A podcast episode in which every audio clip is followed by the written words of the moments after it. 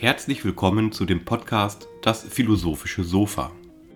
Mein Name ist Christian Funke und ich treffe mich regelmäßig mit meiner guten Freundin Vera Höger, um über Philosophie, Philosophen, Ideen und die großen Fragen der Menschheit zu sprechen. Immer geht es dabei auch um die Frage, was ein gutes Leben sein kann. Es gibt kein Skript und keine Schnitte und manchmal sind wir am Ende überrascht, wohin uns das gemeinsame Gespräch geführt hat. Immer haben wir viel Freude an unseren Begegnungen und dem Austausch und die wünsche ich Ihnen nun auch.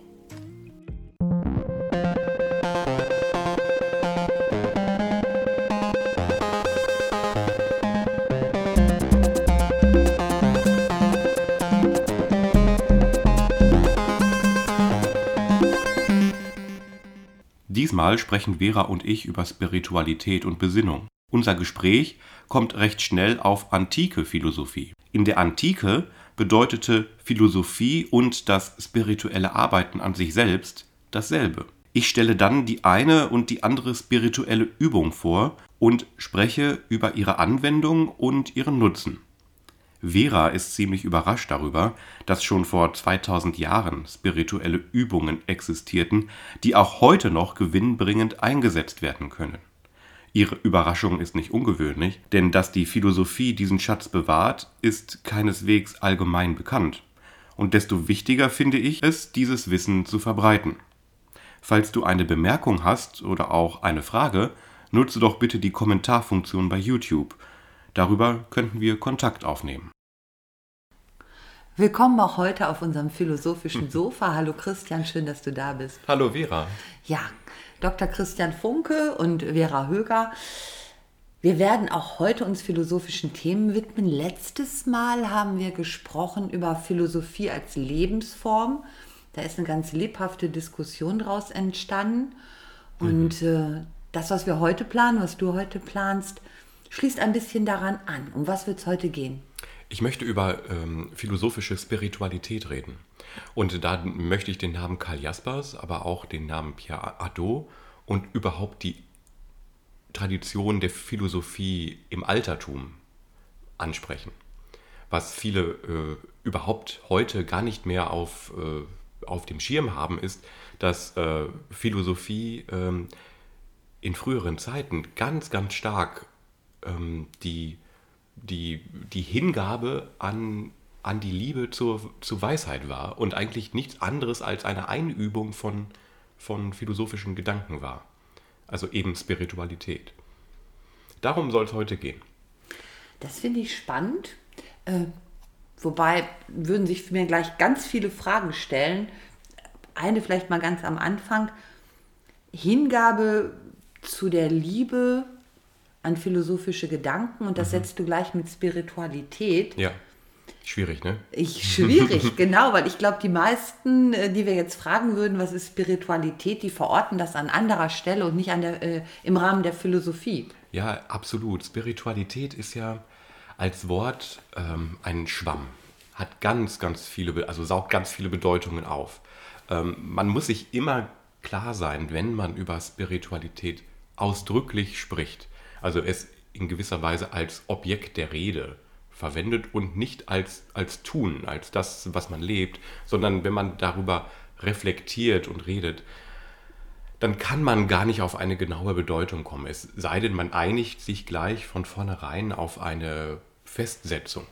Ich will mh, hm, vielleicht gar nicht so sehr auf Spiritualität und seine Bedeutung kommen, aber es geht ja immer darum, wenn man sagt, ich, ich lebe spirituell, dann meint man ja, man lebt nicht alltäglich man, man lebt äh, in gewisser Weise nicht im Rahmen der Gewohnheiten von der Menschen, sondern man durchbricht diese Gewohnheiten des Alltags, indem man sich geistige Ziele setzt. Oder? Also ja. das ist doch so. Äh, ein, Und das finde ich schön. Ein, also ja. Äh, das möchte ich nochmal herausstellen. Spirituell zu leben heißt, ich lebe nicht alltäglich. Also diesen Satz äh, möchte ich schon mal äh, als Überschrift nehmen. Der ja. gefällt mir sehr gut und den möchte ich auch mitnehmen. Und dieses, ähm, genau diesen Sinn, den, den finden wir auch in der Philosophie eben wieder.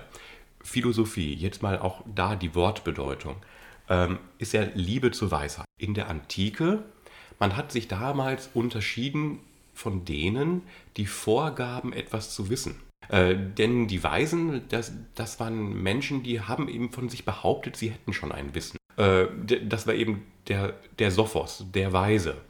Aber der, der Philosoph ist der, der nicht vorgibt, etwas zu wissen, sondern der danach strebt, Wissen zu bekommen. Der, da gibt es eine ganz, ganz lange Tradition, was das genau bedeutet. Ähm, ich möchte mal fokussieren auf den Aspekt der Liebe. Jemanden zu lieben bedeutet ja nicht, den, denjenigen zu besitzen, sondern es bedeutet, dass man danach strebt, mit demjenigen sich vielleicht zu vereinigen. Ähm, Liebe ist nämlich nicht der Besitz von etwas, sondern es, es ist ein Prozess, es ist ein Streben. Das war in der Antike jedem klar, der, der das Buch Das Gastmahl von Platon gelesen hat. Ah, ja. Ein, ein Treffen von verschiedenen Personen äh, zum Anlass eines Festes und unter anderem tritt Sokrates auf, aber noch vier andere. Und es gibt drei, äh, drei Reden, drei Monologe darüber, was die Liebe ist. Äh, es, es gibt quasi drei Versuche, Liebe zu definieren. Und letztlich tritt dann Sokrates auf und, äh, und zeigt, dass alle drei Versuche gescheitert sind. Äh, und er erzählt, wie er von einer weisen Frau aufgeklärt wurde, was denn wirklich die Liebe ist. Das gipfelt darin, dass Liebe nichts anderes als Streben ist. Und Streben bedeutet jetzt so viel wie, ich suche jemanden auf. Äh, oder sogar, ich, ich würde jemanden verteidigen.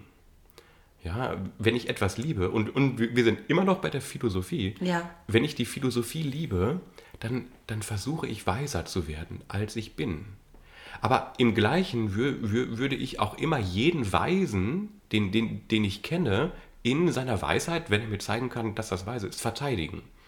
Gegen, also so wie ich einen Freund lieben kann, äh, ich, ich suche ihn auf, ich suche seine Nähe, aber ich würde ihn auch immer beschützen. Ich bin loyal ihm, ihm gegenüber.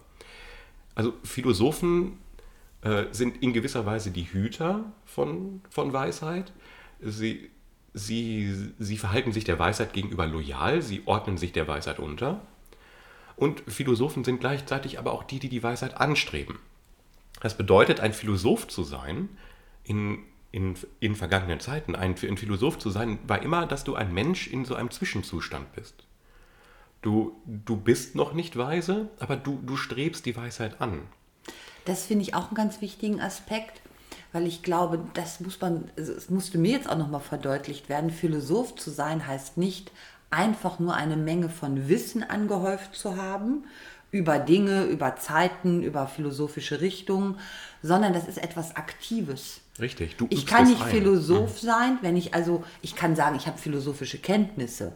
Aber Philosoph zu sein ist, ist eine Handlung, ist ein Tun. Richtig. Philosophieren, das gibt es auch im, immer noch und das bleibt auch bestehen in der Tradition, die ich hier pflege und die wir hier zusammen pflegen. Philosophieren ist auch ein Tun. Und in diesem Tun spielt nicht nur das Wissen als Aussagewissen eine Rolle, was wir in Bücher reinschreiben können, sondern in diesem Tun spielt auch eine Rolle, wer, wer denke ich, dass ich bin äh, in der Welt? Was für einen Geisteszustand habe ich über mich und die Welt? Und wie, also ein, ein Wissen, wie ich meinen Geisteszustand auch manipulieren kann. Wir haben ja schon ganz oft darüber gesprochen, dass Philosophie im Altertum das Ziel hatte, dass man ein gelingendes Leben führt. Und genau hier kommt dieser Sinn von Spiritualität. Du durchbrichst dein gewohntes Leben, das, so die Diagnose der damaligen Zeit, geprägt ist, weil du beherrscht wirst von Leidenschaften, du bist gar nicht au aufgeklärt über das ri ri richtige Leben, du, du, du lebst wie die große Masse dahin. Und, und, und erst der weise Phi- Philosoph zeigt dir den Weg zu einem gelingenden Leben. Also die, die, die Philosophie befreit dich aus der Normalität und bringt dich hin zu einem Weg, den du aber einüben musst. Das Es- verstehe ich. Diese Einübung, das ist eigentlich das, worüber ich heute sprechen möchte. Es geht darum, dass man Philosophie nicht nur einfach liest oder bespricht, sondern dass man Philosophie in sein Leben einbaut. Eine Weise des Einbauens haben wir schon besprochen das letzte Mal, nämlich die Besinnung. Ja. An, andere Weisen des Einbauens sind eben andere Übungen, die man vollzieht, um sich als Weiser in der Welt zu etablieren. Ich, ich hake auch da nochmal ein, weil wir waren an diesem Punkt in äh, unserem letzten Gespräch und ich habe, glaube ich, die These aufgestellt oder die Frage gestellt, dass das nicht einfach zu einem kommt, sondern dass man dazu angeleitet werden muss und dass es äh, feststehende Übungen gibt, die man benutzen kann. Also es gibt ein Handwerkszeug dazu, was nicht jeder aus sich selbst heraus neu erfindet. Ja. Die, die ersten, äh, die diese Tradition aus dem Altertum geerbt haben, waren, waren, waren die Christen. Diese, die christliche Kirche hat die Spiritualität der Philosophen aufgenommen und nochmal in ihr eigenes metaphysisches Weltbild verwandelt. Deshalb reden wir heute über Spiritualität. Das Wort selbst Ah, okay. hat, hat etwas damit zu tun, dass die Christen eine, ein metaphysisches Weltbild hatten, in, was von Paulus kam, aus dem Judentum, aus, aus der jüdischen Kultur. Und dort unterschied man das, den, das Fleisch, den, den Geist äh, und das Leben. Das Leben ist die Psyche, die Anima, das, die Seele. Ähm, der, das, das Fleisch ist das Hinfällige, der, der, der Körper, die Lüste. Und der Geist ist die Liebe, die Botschaft Gottes. Und in Gott zu leben, hieß damals spirituell zu sein, über lange, lange Zeit. Und die, die, das berühmteste Buch und die berühmteste Tradition der Spiritualität in der, in, in der christlichen Kirche war das Exerzitienbuch von Ignatius von Loyola. Und äh, diese, diese Exerzitien gibt, gibt es ja bis heute. Die, die Exerzitien werden unter der Aufsicht eines, eines Exerzitienmeisters durch, durchzogen und, und das hat eine ganz klare Struktur. Das ist genau das, was du beschreibst. Man, man muss gewisse spirituelle Übungen unter der Aufsicht eines Lehrers durchführen. Dasselbe gab es in vorchristlicher Zeit, über die Zeit, über die ich eigentlich sprechen will, Ja. im Altertum auch.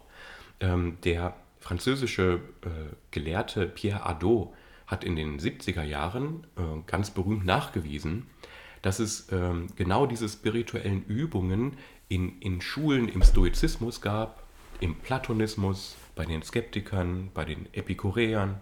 Also das Ganze, all die Philosophenschulen hatten eine eingeübte und institutionalisierte Art, spirituell zu sein. Aber wie sah das aus?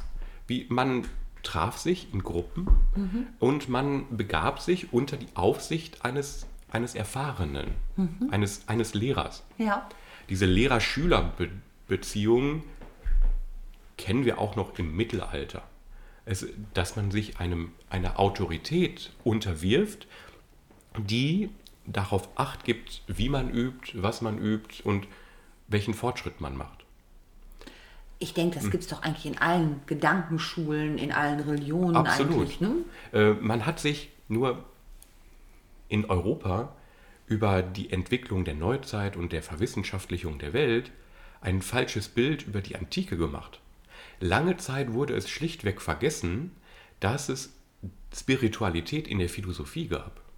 Man dachte nämlich noch bis in die se- 60er Jahre und denkt auch heute noch an den Universitäten, Philosophie ist eine abstrakte Lehre, die allein in, durch Argumentation gelehrt und entwickelt werden kann. Ich will, will hier nichts gegen die argumentative Art von Philosophie sagen, gegen das Schreiben von Traktaten, gegen all die, die großartige Philosophie, die entstanden ist in den letzten 300 Jahren. Aber es gibt eben, und da, das ist ja das, worüber ich reden will, es gibt eben die Philosophie, die ihre Lehre einübt, die, die dich verändert als Mensch. Äh, Und diese Philosophie ist eben eine, die, eine, die den Weisheitslehren e- etwa aus dem Fernen Osten gleicht. Auch dort wird meditiert, es gibt kontemplative Übungen, es gibt so klösterliche Gemeinschaften. Ja. Die Christen haben es, ich wiederhole mich da, sie, sie haben es eben von den Philosophen übernommen. Das ist, ähm, ja, also das ist dieser Gelehrte Pierre Adot, der in, in der Fachwelt ähm, da in gewisser Weise zu einem Durchbruch verholfen hat. Äh, sein, äh, jemand, der ihn gelesen hat, war ein sehr berühmter Mann, nämlich Michel Foucault. Und dieser Michel Foucault hat dann auf, die, auf diesen Pierre Adot hingewiesen und seitdem hat er eine gewisse Be Berühmtheit. Und sei, seitdem erforscht man auch immer mehr, was für Übungen aus der Antike man heute denn benutzen kann. Und, Zum Beispiel. und schau da, äh, in der kognitiven Verhaltenstherapie werden Übungen aus der An Antike fast, sind dort fast erfunden worden, aber sie gleichen sich. Ein, ein Beispiel, ich habe me mehrere, die wir gerne besprechen können. Ein, ein Beispiel ist, der Übung, ist die Übung der Blick von oben. Der, der, der Blick von oben, das ist eine imaginative Übung. Mm, Sie hat gar nichts mit Argumenten zu tun. Man muss sich vergegenwärtigen, also in einer, in, in, in, in einer ruhigen Minute, am besten am Tagesanfang oder am Tagesabschluss, äh, sitzt man ruhig und vergegenwärtigt sich, wo im Raum man gerade sitzt. Und dann schaut man von oben auf sich herauf.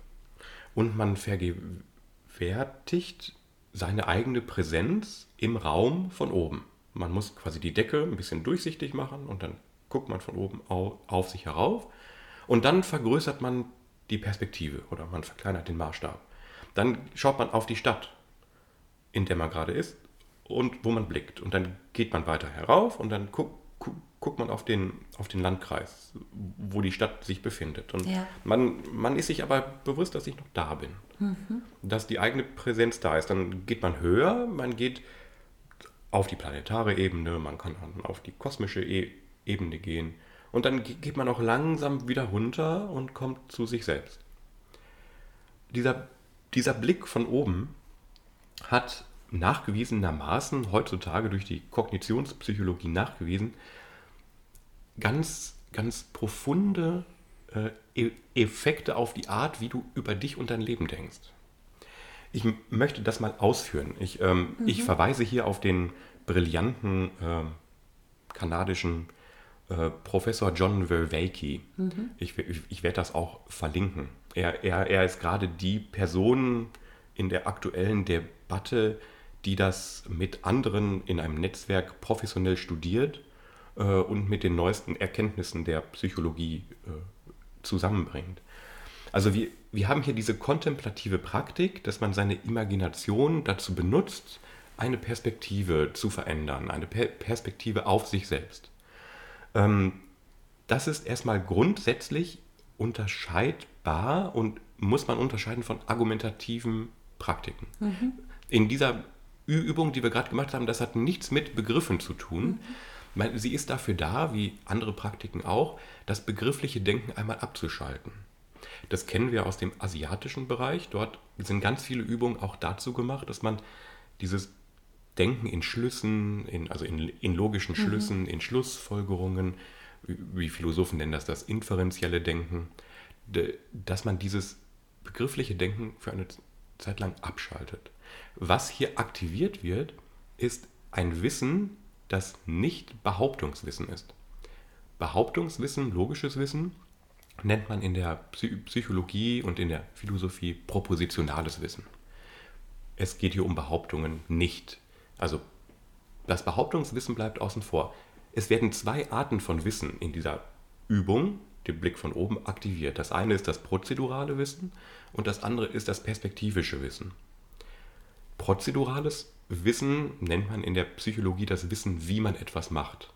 Das Wissen, wie man etwas macht, ist das Wissen um Fertigkeiten. Das resultiert in, in, einem bestimmten, äh, in einem bestimmten Gedächtnis, das man das prozedurale Gedächtnis nennt.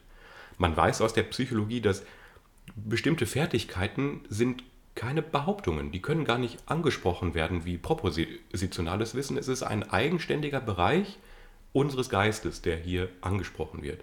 Nämlich wir lernen mit der Übung, wie man die Perspektive verändert. Ja.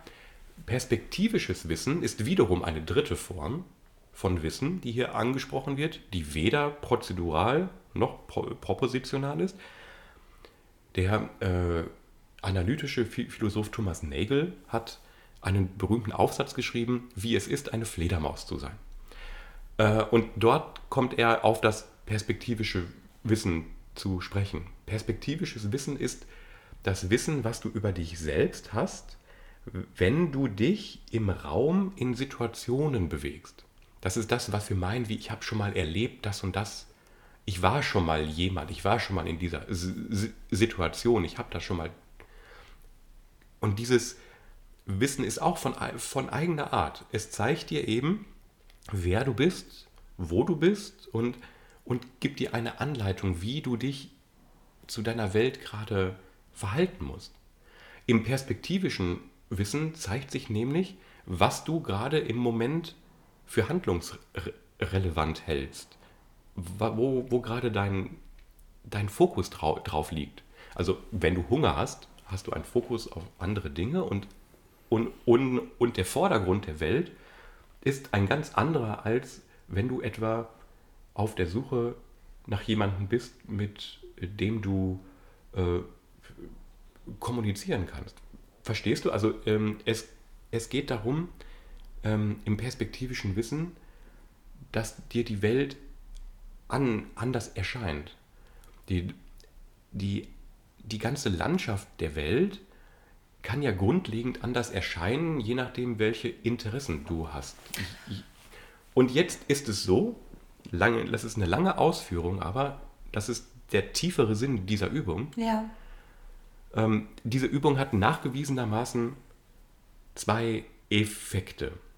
Typischerweise ist es so, in der Psychotherapie kommen Menschen, die sind existenziell verstrickt in eine Problematik. Die wissen nicht, die, die wollen eine Antwort haben. Mhm. Und diese Menschen lässt man ähm, typischerweise erstmal reden. Und dann stellt man fest, sie reden über ihr Problem in der Ich-Perspektive. Sie, sie reden äh, in erstpersonalen Wörtern. Also ich mache das so, das betrifft mich, der, der hat mich, der hat mir wehgetan, mhm. ich, ich komme da nicht raus und so fort. Und diesen Menschen kann man helfen, indem man sie auffordert, dass sie ihr, ihre Problematik in einer dritten Personenperspektive formulieren. Mhm. Da, dass sie von außen auf sich schauen und so schwierig das im ersten Moment ist, ihr, ihr Problem aus der Perspektive eines Dritten zu formulieren. Und das nennt man den Solomon-Effekt. Äh, plötzlich gibt es eine Einsicht. Das ist ein, eine verlässliche Technik in der Psychotherapie, die kann jeder anwenden, wenn er mal einem Freund hel helfen möchte. Äh, for, for, fordere deinen Freund auf, eine andere Perspektive auf die mhm. Welt einzunehmen, weg von deiner Perspektive und genau diese Übung, der Blick von oben, ist eine universelle Übung, eine Vorbereitung darauf, egal in welcher Situation in deinem Leben, du bist bereit, du kannst schon, du hast das Wissen, wie man die Perspektive verändert. Das finde ich sehr faszinierend und ich muss das jetzt noch mal ganz deutlich ja. nachfragen. Das ist eine Technik, die in der Antike schon entwickelt worden ja, ist. Das ist äh, nachgewiesen in, in allen philosophischen Schulen über 500 Jahre wird diese Technik vermittelt. Das ist ja äh, das ist wirklich, ich sage nochmal, beeindruckend. Hat man eine Vorstellung, seit wann, wer das entwickelt hat, ob das, die, ob das die, wirklich... Die ersten waren wohl stoische Philosophen. Ja. Ähm, dann kam aber auch Epikureer. Man vermutet aufgrund gewisser Funde, es sind leider immer nur Fragmente von Papyrus, die man findet, dass es ganze Psychotherapieschulen gab, mhm. die systematisch ausgebildet haben. Die Menschen, die auch andere darin begleiten, ihre existenziellen Probleme zu besprechen. Das sind die ersten Anfänge von äh, Seelsorge, mhm. die wir hier haben.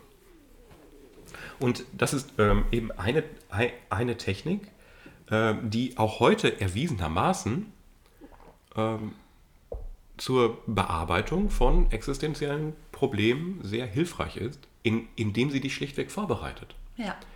Die, die ersten Philosophen äh, Schule die erste Philosophenschule, die solcherlei Techniken eigentlich erwiesenermaßen gelehrt haben, waren die Pythagoreer.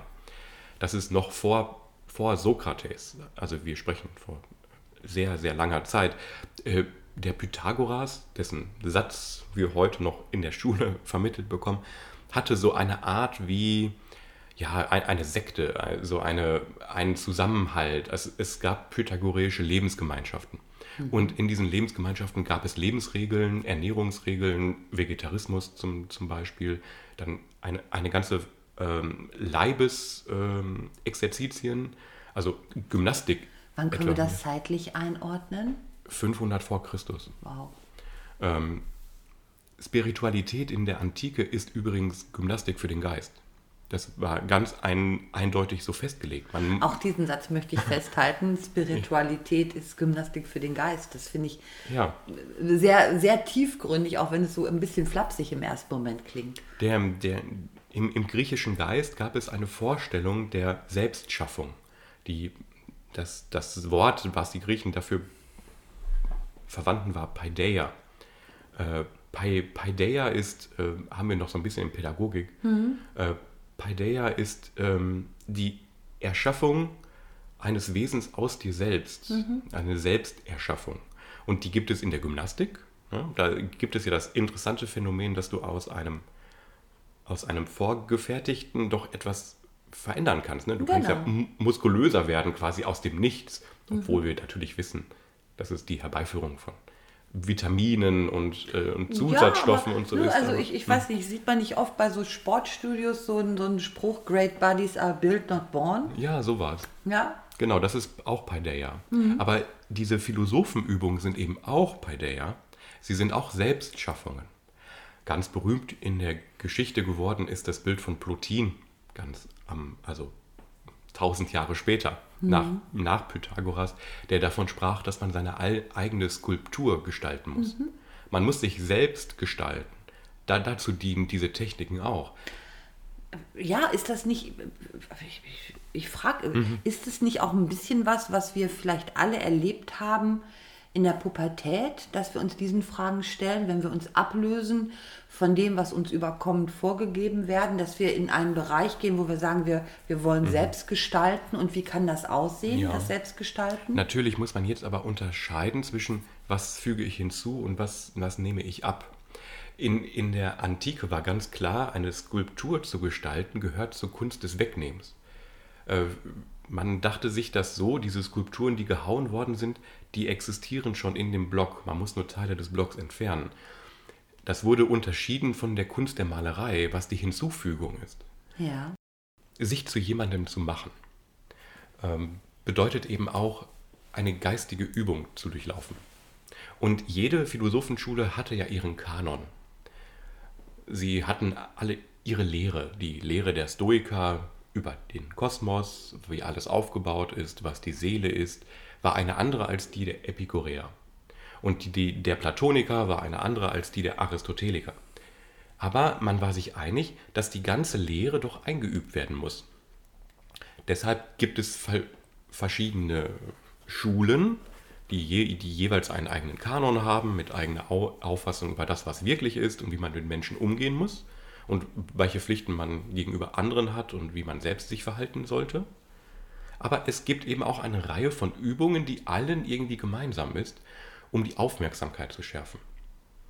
Neben der hm. Übung, die du jetzt gerade ganz anschaulich dargestellt hast, könntest du noch hm. eine, weil ich finde das ja. sehr interessant, hast du noch was anderes, was du äh, dazu vorstellen kannst? Also ähm, es gibt eine gute Übung, wenn man äh, zu sehr sich etwas wünscht, wenn man zu sehr Begehren hat nach, nach etwas.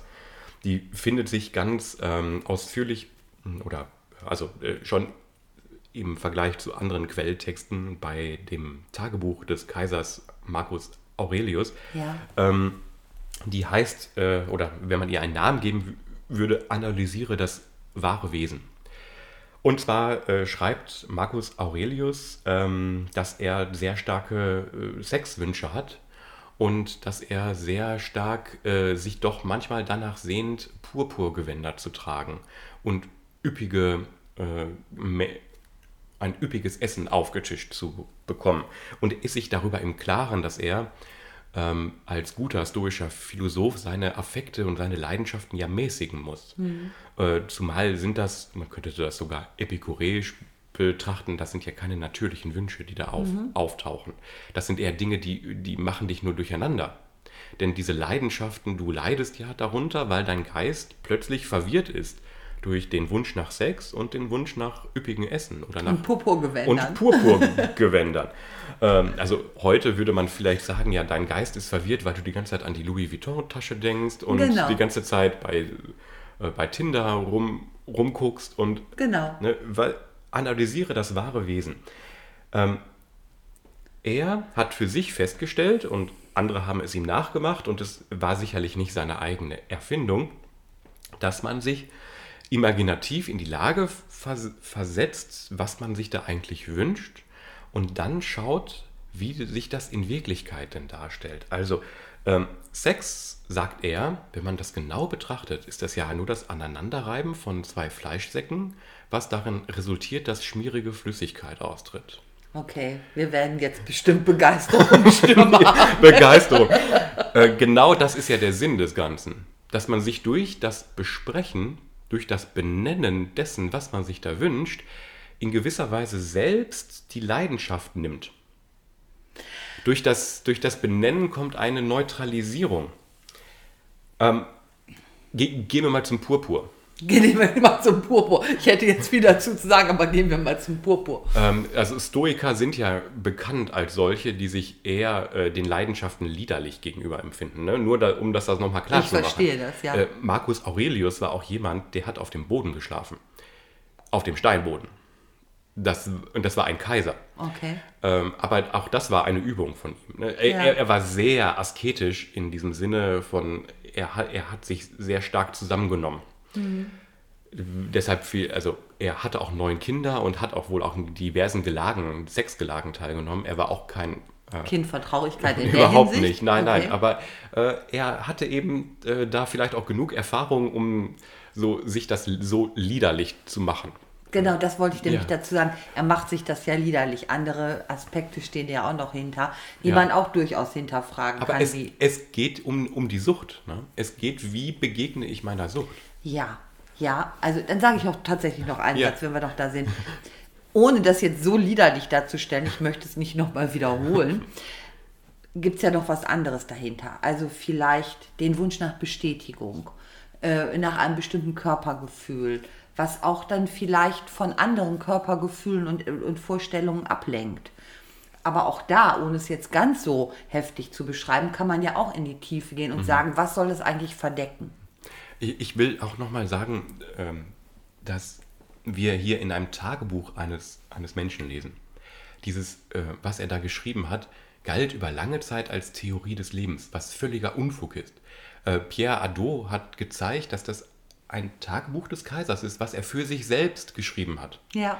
Wir können gar nicht so sehr über über ihn urteilen, weil er das allein für sich festgehalten hat. Und nicht, das sollte nicht die Nein, nein, das war der nicht für die, für die, Welt, für die Menschheit überhaupt sein, genau. Nicht, überhaupt nicht. Das war ist es überhaupt nicht der Anspruch.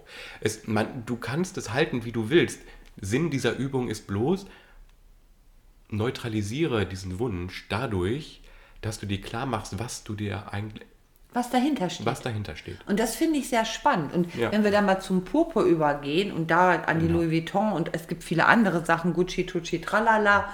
Also äh, Aurelius hat gesagt, äh, mach dir klar, dass du eigentlich da Schneckenblut möchtest. Das war seine Methode scheinbar. Also seine Methode war, äh, das ist so ein bisschen so, als wenn man Essen vergällt und das ist dann ganz widerlich. Das kann man sicherlich machen, das ist so ein Abschreckungseffekt. Ja ich würde jetzt bei dem, wie du das beschrieben hast und was da vielleicht als philosophische Übung hintersteht, wirklich die Frage stellen, was steht, was steht hinter meinem Wunsch? Was, ist, was will ich wirklich? Was ist das mhm. Wirkliche, was ich dahinter will?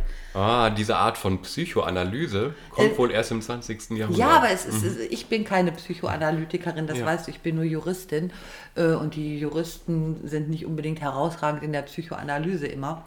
Ähm, aber wirklich dieses, ich, wenn ich Purpurgewänder an, ziehen möchte, dann möchte ich mich ja hervortun in besonderer Weise. Und äh, da geht es ja nicht nur um, um, um äh, etwas, was ich auf der Haut spüre, weil die Farbe ist nichts, was ich spüre, sondern ich zeige meine Einzigartigkeit und ich präsentiere mich in besonderer Weise. Und warum brauche ich das? Ja. Was, was Ja. steht dahinter? Das ist eine, in, auch eine Übung, die, das, das ist eine, eine, wohl jetzt eine andere Übung. Also es, es ist ein anderer Weg, den Affekt zu un- unterbrechen. Das ist vielleicht die Verbindung zwischen dem, was du vorschlägst und was ich hier über den Aurelius äh, referiere.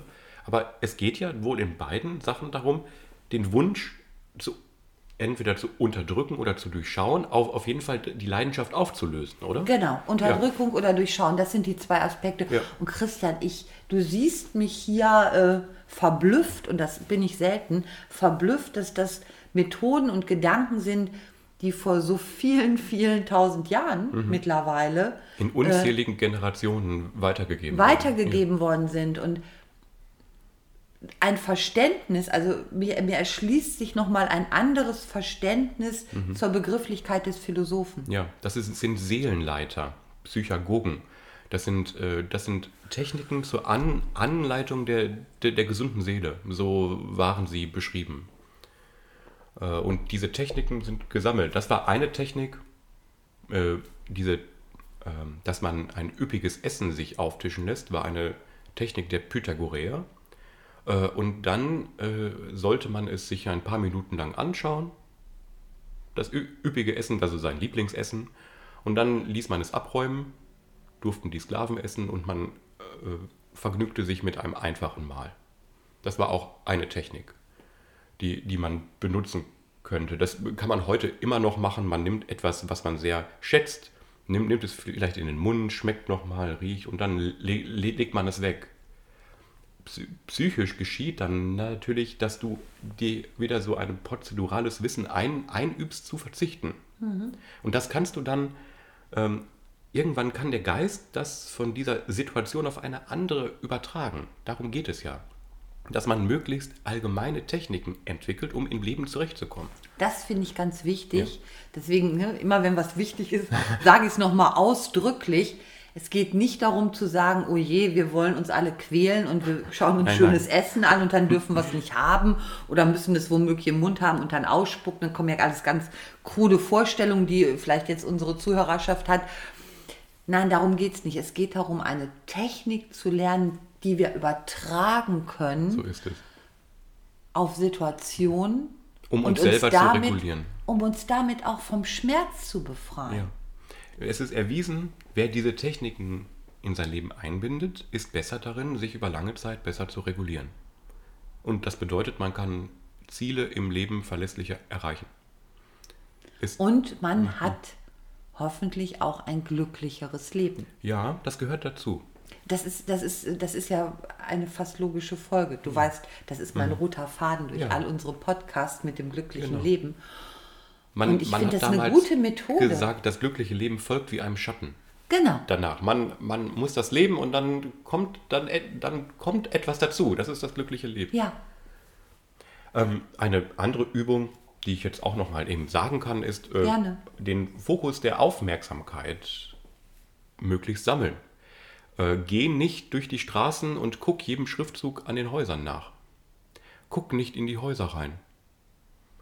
Sei bei dir. Schau nicht je, je, jedes Blümchen an. Sei nicht zu neugierig. Das ist so eine Ü Übung, die vollzieht sich dann in, in Schwierigkeitsschritten. Das ist auch ganz typisch, dass es Übungen gibt, die sind für Anfänger, für Fortgeschrittene, für Experten. Und ähm, diese An die Ananfänger sollen vielleicht auf die heutige Zeit übertragen, nicht, nicht so sehr auf die Aufkleber gucken, die überall hängen, sondern sich eher klar machen, wer sie sind, was sie wollen, was gerade die Aufgabe ist, der, der sie nachgehen. Oder vielleicht nicht so sehr darauf schauen, ob Leute sie ansehen, Oder weil so sie etwas. eine besonders schöne Frisur, Hose, Tasche, Auto haben. Ja, das wäre schon e e etwas fortgeschrittener. Äh, äh, starre nicht nach den anderen hin, starre nicht auf die Blicke der anderen. Such auch nicht gleich einen, jeden, nur weil sich auf dem Markt ein, ein Aufruhr bildet, sei nicht so neugierig und renn da gleich hin. sondern bleib bei dir, Ja. sei dir bewusst, wer du bist, sei dir Ja. bewusst, warum Menschen handeln, sondern also übe eher die Philosophie ein und sei nicht bei den Dingen, sondern bei, sei bei dir. Die Aufmerksamkeit, die man in sich ent, entwickelt, soll ja dazu dienen, dass man ein, eine Innerlichkeit entwickelt. Wir haben noch gar nicht über Karl Jaspers gesprochen. Das stimmt und, und, und die Zeit läuft. Ähm, die, diese Übung kann man dann ähm, noch, äh, noch vertiefen, indem man auch, auch dann darauf verzichtet, mit, mit seinem Ehepartner zu schlafen. Dass man sich diese Form der Aufmerksamkeit auf jemand anderen auch dann, also auch da Verzicht übt. Ähm, man kann das in sein Leben dann, wenn man will, variabel einbauen.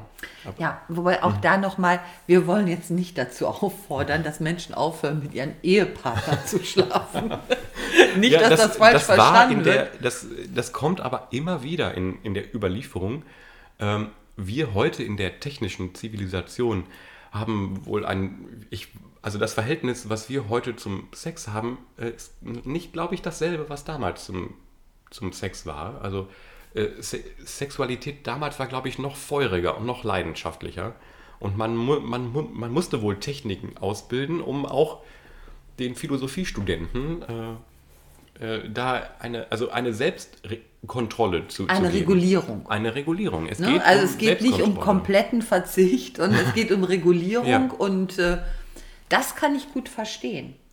Ähm, wenn es wirklich so, so eine Maßlosigkeit hat, die zu Leidenschaft und Mhm. Leiden führt, ist Regulierung sicherlich gut. Ähm, ja, also diese Li Liste der Übungen, da gi- gibt es mittlerweile Bücher, die listen die auf zu. Es gibt ähm, ver verschiedene Settings, wie man sie ein einüben kann. Und dennoch Mhm. ist es so, dass ich glaube, es ist nicht so allgemein bekannt. Also jedenfalls nicht als das, was es ist. Vielleicht kommt es in irgendwelcher Populärliteratur durch die Hintertür nochmal wieder rein. Aber Ja.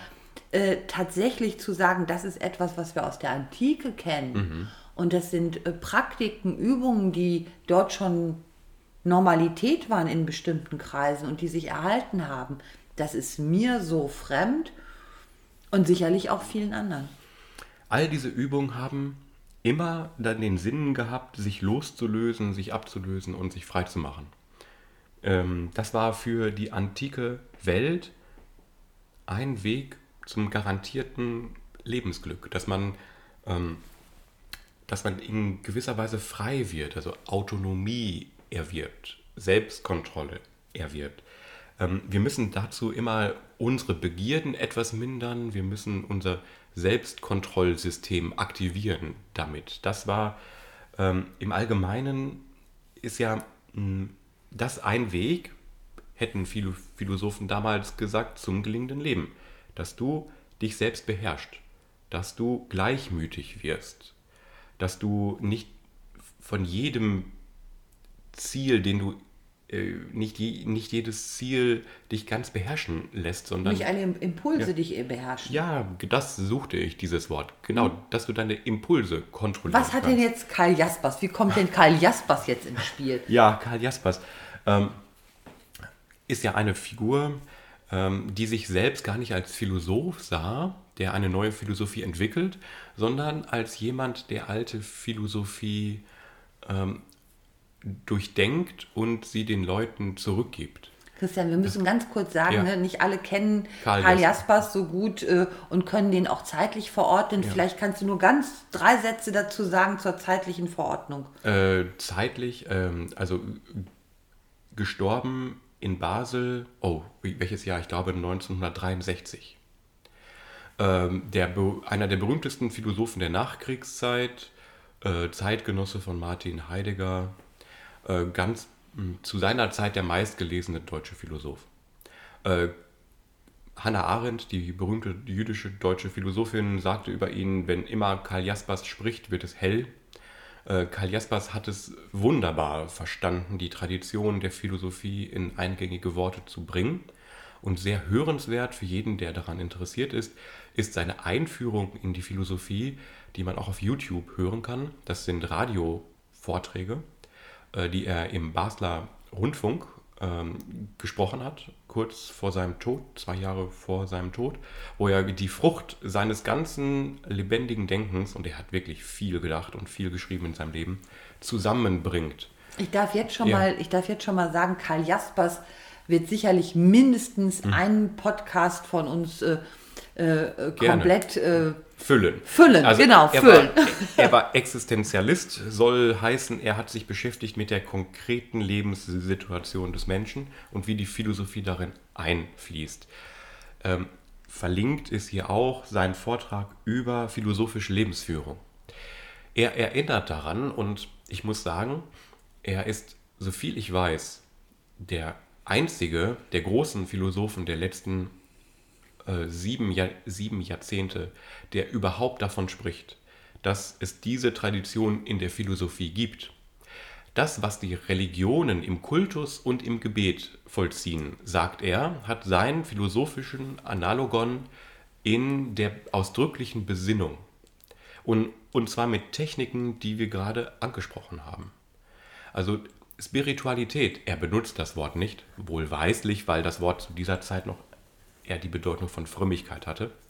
Erst nach 1968 und diesen Hippie-Bewegungen ist ja das Wort Spiritualität zu dem geworden, was wir heute eben damit meinen, eine bewusste Lebensführung, Achtsamkeit erwerben und all das.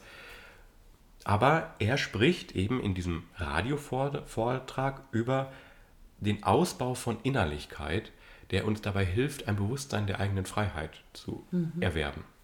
Und er meint, die äh, Philosophie als gelebte Philosophie ist einerseits, dass man sich besinnt, wenn man einsam ist, in die, in die Meditation geht, in kontemplative Übung und dass man auf der anderen Seite mit anderen Menschen über die Einsichten spricht, die man da erworben hat. Ja. Besinnung und Kommunikation. Das ist philosophische Lebensführung. Und er gibt dann einen Überblick darüber, welche Arten der Besinnung es geben kann. Die Selbstreflexion etwa, oder die Besinnung darüber, in, dass es etwas Ewiges in der Welt gibt, den Kontakt haben zum Göttlichen und ähm, die Besinnung auf das, was ich gegenwärtig zu tun habe.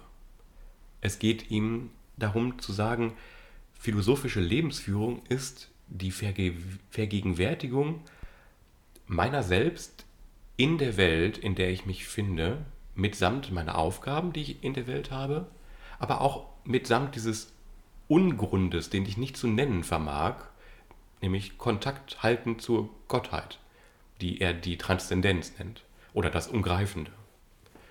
Und auch er war meines Erachtens einer, einer Tradition folgender Philosoph, der es verstand, dass, es, dass Philosophie nicht nur Argumentation ist, sondern dass Philosophie transformiert, dich in einen anderen Geisteszustand hebt, wenn du sie betreibst. Es trifft nicht auf jede Philosophie zu. Ich glaube nicht, dass du die Philosophie von Hegel so betreiben kannst. Mhm. Äh, die, es, es gibt argumentative Philosophien, die ist in Büchern niedergelegt, die sagt dir, wie der Geist sich entwickelt, was die Geschichte ist, wie, wie man Frieden schließt und, und all das. Das hat, ihre, das hat ihr eigenes Recht. Die, die Philosophie, die ich meine, ist eine Philosophie, die dich in, in deinem Wesen verändert und dich zu einem besseren Menschen macht. Zu einem Menschen, der ein glücklicheres Leben führen kann. Der in gewisser Weise die, die Bestheit in dir her, hervorkehrt. Ne? Das ja, ist diese wir, sokratische wir Mal, Philosophie. Ja, wir haben letztes ja. Mal ja schon darüber gesprochen, dass wir das brauchen. Richtig entweder wir brauchen das in Form von einer, ich sag mal im weitesten Sinne Religion, oder etwas Ähnlichem, aber Grundlage, worin wir uns alle begegnen können, über alle Kulturen, Sprachen und Kontinente hinweg, ist philosophisches Denken. Das hätte Weil auch der Jaspers so gesagt, dass sich die Philosophie in Zukunft vereinen könnte zu einer Weltphilosophie, wo alle Traditionen bewusst bedacht werden. Und dass, dass das ein Kommunizier, also ein Punkt ist, wo Menschen mit, miteinander sich vereinigen, sie, sich verständigen können über, über das Universum. Vielleicht, das ist jetzt wieder ein großer Satz und äh, ich, ich will gar nicht so, so, so, so viel Pathos da reinbringen, aber vielleicht ist das in einer so globalen Welt auch die einzige Chance, die Rückbesinnung darauf. Wir haben es auf jeden Fall, äh, sagt Jaspers, damit zu tun, dass es in allen großen Zivilisationen der Welt etwa um dieselbe Zeit eine gleiche Entwicklung gab, nämlich eine, die Entwicklung einer Philosophie.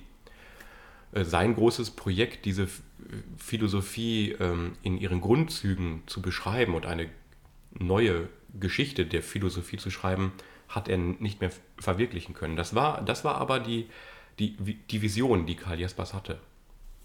Das ist, äh, kann ich gut verstehen. das kann ich gut verstehen. Und ich bin beeindruckt. Ich bin beeindruckt von äh, den Aspekten, die wir heute hatten, wirklich äh, bis jetzt schon. Also ähm, als wir über Besinnung letztes Mal gesprochen haben, ist mir gar nicht so klar gewesen, was es da überhaupt für Übung gibt. Also das ist nicht, nicht, nicht genug zu betonen aus meiner Sicht, weil ich glaube, das ist ein guter Anknüpfungspunkt für viele Menschen, die äh, sich keiner bestimmten Glaubensrichtung oder, oder einer bestimmten engen Richtung zuordnen möchten, mhm. sondern die trotzdem sagen, das sind Übungen, die sind ja erprobt, die haben wir uns mhm. nicht ausgedacht, sondern die sind über, über viele, viele Jahrhunderte erprobt. Und das probiere ich für mich aus und schaue, ob mir das gut tun kann und bleibe dabei und schaue, mhm was da in mir passiert. Für jeden Anfänger war immer zu empfehlen, sich fest vorzunehmen, am Tagesanfang oder am Tagesabschluss in einem tiefen Augenblick sich die Frage zu stellen, was war heute falsch von mir, wo war ich unaufrichtig zu mir selber, wo wollte ich ausweichen? Und wo stimme ich mir aber zu, wo möchte ich mich steigern, also wer möchte ich sein? Da kommt dann wieder der, die Frage danach, welche Philosophie man hat. Mhm. Das sei ja jedem selber erstmal überlassen. Und dann kontrollieren nochmal, wo hattest du die Kontrolle über dich selbst? Wie hast du die Kontrolle vollzogen? Und wie hast du sie durchgehalten den Tag hindurch? Mach das öfter, wiederhole das und urteile dann über dich in Bezug auf dein Verhalten und deine Handlung, aber urteile nicht in Bezug auf das Ganze, das du bist. Zieh dich nicht selber in den Zweifel, sondern schau nur nach dem, was du getan und gesagt hast. Auch da. Das mhm. muss ich wieder, ich muss wieder äh, kursiv unterstrichen, fett. Das finde ich einen ganz wichtigen Gedanken. Innezuhalten, diese Art von Reflexion, wie du sie beschrieben hast, durchzuführen und auch zu bewerten, aber in dieser Bewertung sich nicht sich, sich selbst in seiner ganzen Identität, in seinem Sein zu bewerten und abzuwerten, sondern zu sagen, das hat heute unter Umständen gar nicht funktioniert. Auch mit der nötigen Mildtätigkeit, aber auch mit der Klarheit zu sagen, das möchte ich ja. besser machen. Sei milde, aber sei, sei auch wahrhaftig genau. dir gegenüber. Und dann fixiere dir Worte, die du in Zeiten, wo du dich selber verlierst, zusprechen willst. Wo du, du sagst, wo, wenn ich Langeweile habe oder wenn ich im Zorn gerate oder wenn ich verzweifle, kann ich mir aus meiner Besinnung noch etwas selbst zusprechen. Diese Worte sind etwa, würde jetzt Karl Jaspers kommt auch diesen Vortrag vor, Maß halten, an den anderen denken, warten, Gott ist. Oder so ähnlich. Dass man sich kurze Anker, so nennt man das heutzutage, setzt Wörter, die nicht nur diesen Wortsinn haben, sondern die für dich eine aufgeladene Bedeutung haben, die Symbole für, für dich sind und die du dir schnell, wenn du in, den, in das Alltagsleben zurückgehst, ja sagen kannst. Ich verstehe. Und die, die, führen dich dann zurück in, in die Besinnung und so kommst du dann in Kontakt mit, mit, deinem Leben. Und dann sei dir aber auch klar, dass du dich immer auch täuschen kannst und dass die Selbstreflexion allein nichts nützt, wenn du es nicht mit anderen Menschen beredest. Ja. Also das wäre ein Anfang für jeden. Äh, Wunderbar. So eine, äh, eine, ein philosophisches Leben zu führen, was hier gemeint ist. Gar nicht so, so sehr, welche Philosophie du wählst. Du kannst ja wählen zwischen dem Stoizismus und dem Epikurismus. Probier es mal aus. das. Probier es mal aus. Aber ja. Äh, finde erstmal Zugang zu dir selbst. Ich denke, das ist der Anfang. Die weitergehende Übung wäre dann, dass du dich nicht nur als Einzelner begreifst, sondern als Bürger des Kosmos. Das ist dann eine Form von anderer Übung, dass du sehen lernst, wie der Augenblick gestaltet ist. Aber ich glaube, wenn wir so mit fort, diesen ja. ersten Punkten anfangen, das ist schon ganz viel.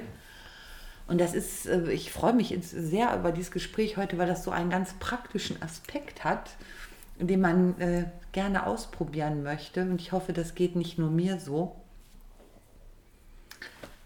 Ich habe einen Wunsch fürs nächste Mal. Leg los. Das Sag. hast du ziemlich am Anfang gesagt und das hat mich sofort ganz doll berührt. Das Gastmahl Platon und die Liebe. Ah, ja. Dann äh, Äh, werden das- wir über Platon und die Liebe sprechen. Und, und wirklich am Beispiel davon, weil das finde ich ein wunderschönes Thema. Wir haben es heute ganz kurz gestreift und äh, ja, vielleicht können wir uns das fürs nächste Mal vornehmen. Da würde ich mich freuen. oh ja, das ist ein schönes Thema. Das finde ich aber auch. Christian, Dankeschön. Bis bald. Bis bald, ciao.